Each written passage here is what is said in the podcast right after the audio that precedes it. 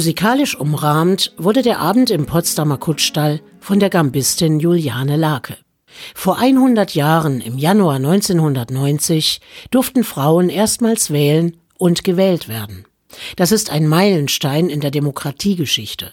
Doch wenn auch die Gleichberechtigung von Frauen und Männern in Artikel 3 Absatz 2 des Grundgesetzes verankert wurde, so ist diese Gleichberechtigung politisch noch nicht vollkommen umgesetzt. Die Quotenregelung allein reicht nicht. Politisch engagierte Frauen fordern ein Paritätsgesetz.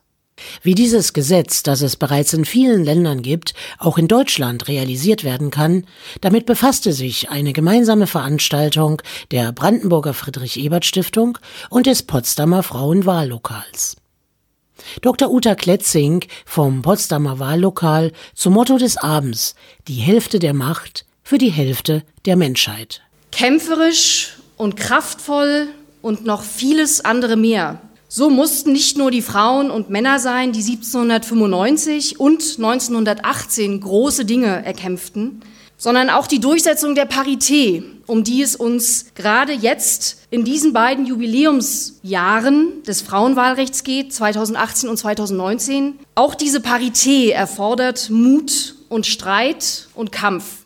Die Historikerin Professor Sabine Hering gab eine unterhaltsame wie lehrreiche Einführung in die Geschichte der Frauenbewegung. Deren Beginn kann in der Französischen Revolution gesehen werden. Grundlage dazu gab die Aufklärung mit der allumfassenden Frage, wie gleich Frauen und Männer wirklich sind. Es war ein schwerer Kampf in Europa und den Vereinigten Staaten, bis am 12. November 1918 das Frauenwahlrecht in Deutschland verkündet wurde. Wo stehen wir heute? Dazu Professor Sabine Hering. Im Westen gab es mit der neuen Frauenbewegung viel Nachbesserungen. Man merkt, es gab überall Lücken und es gab Nachbesserungen in Form von Frauenfördergesetzen, in Antidiskriminierungsgesetzen. Es gab Frauenbeauftragte, später Gleichstellungsbeauftragte. Es gab Quoten, es gab Gender Mainstreaming, es gab Diversity. Und trotzdem müssen wir bis heute feststellen, es gibt weiter um nur einige Sachen zu nennen, Lohnungleichheit, mehr Armutsrisiken bei Frauen, keine wirksamen Quoten in Aufsichtsräten und, und, und. Und damit ist auch die Herausforderung benannt, vor der Frauen heute stehen, der Parität. Gleichberechtigung auf dem Papier reicht eben nicht.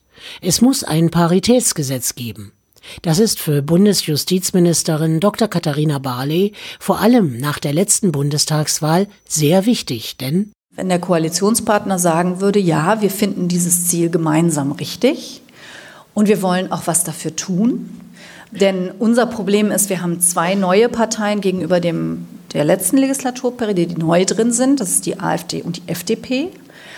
Die haben Frauenanteile, ich hoffe, ich sage jetzt nichts Falsches, von 10 und 11 Prozent. Die Union aber hat auch nur 20 Prozent. Ich sitze ja neben der Frau von der Leyen, die war ja auch mal Frauenministerin, und wir gucken dann da manchmal auf ein Meer von grauen Anzügen. Da wird man richtig depressiv. Katharina Barley, die auch SPD-Spitzenkandidatin für die Wahl des Europäischen Parlaments ist, hält ein Paritätsgesetz für juristisch machbar und mit dem Grundgesetz vereinbar. Frankreich ist ja das bekannte Beispiel für ein Paritätsgesetz seit 2001, aber auch Belgien äh, hat seit 1994 schon ein Paritätsgesetz, Luxemburg seit 2016. Und Italien und Spanien, das finde ich noch viel spannender. Also es sind ja nicht nur die Länder, die jetzt, sage ich mal, eine ähnliche kulturelle Prägung ja. haben wie wir, ja, sondern es sind auch die Südländer, wo man eigentlich meint, das sind so Macho-Länder. Warum hat das dort funktioniert und was fehlt uns hier auf der Bundesebene noch? Also es hat ein Stück weit was tatsächlich mit diesem historischen Hintergrund äh, zu tun, den ich erwähnt habe. Es hat aber auch generell was damit zu tun, dass wir, wie sage ich das jetzt nett, ähm, ein ein, Land sind, was manchmal ein bisschen zum Jagen getragen werden muss.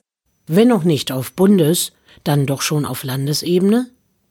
Clara Geiwitz, SPD-Landtagsabgeordnete aus Brandenburg und Vorsitzende des Landtagsausschusses für Inneres und Kommunales, erklärte, wie die rot-rote Landesregierung in Potsdam dies auf Landesebene umsetzen will. Natürlich ist die Frage heiß diskutiert, ist ein Paritätgesetz mit dem deutschen Grundgesetz vereinbar. Wir haben da die Mehrheitsstandardmeinung, die häufig sagt, es ist kritisch. Man wäre auf der sicheren Seite, wenn man das Grundgesetz ändert. Wir haben auf der anderen Seite in Brandenburg eine Anhörung gehabt mit sehr vielen Juristinnen, die gesagt haben, es geht. Gerade in Brandenburg haben wir auch eine sehr gute äh, Verfassungslage auf Landesebene, wo unsere Verfassung zum einen feststellt, dass Männer und Frauen gleichberechtigt sind, aber natürlich auch uns dazu auffordert, in den Bereichen, wo das noch nicht der Fall ist, aktive Maßnahmen zu ergreifen. Und ein Gesetz ist eine aktive Maßnahme. Neben juristischen Maßnahmen muss sich aber auch einiges in der politischen Kultur ändern. Wenn Frauen auf Wahllisten weit hinten landen oder aufgrund von Hierarchien und Machtebenen nicht zum Zuge kommen, dann kann man nicht von Gleichberechtigung sprechen. Daher wird von engagierten Frauenverbänden neben dem Paritätsgesetz auch die paritätische Besetzung von Wahllisten und Wahlkreiskandidatinnen gefordert.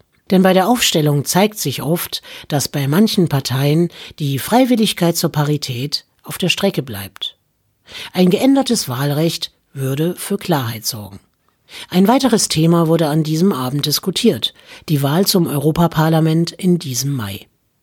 Die SPD-Spitzenkandidatin Katharina Barley hält diese Wahl für richtungsweisend, um ein klares Zeichen gegen Populismus und für Menschenrechte zu setzen. Ich habe das deswegen Europa für alle genannt, weil ich wichtig finde, Viele sagen ja, Europa ist so weit weg oder so, das ist für die Wirtschaft da und für die Konzerne, aber was ist eigentlich mit mir so direkt? Das kann man Europa auch gar nicht selber anlasten. Europa wurde so gegründet. Ja, das war eine Wirtschaftsunion ursprünglich mal. Mit der Idee, wenn Staaten sich wirtschaftlich verflechten, dann wird es zwischen ihnen nie wieder Krieg geben.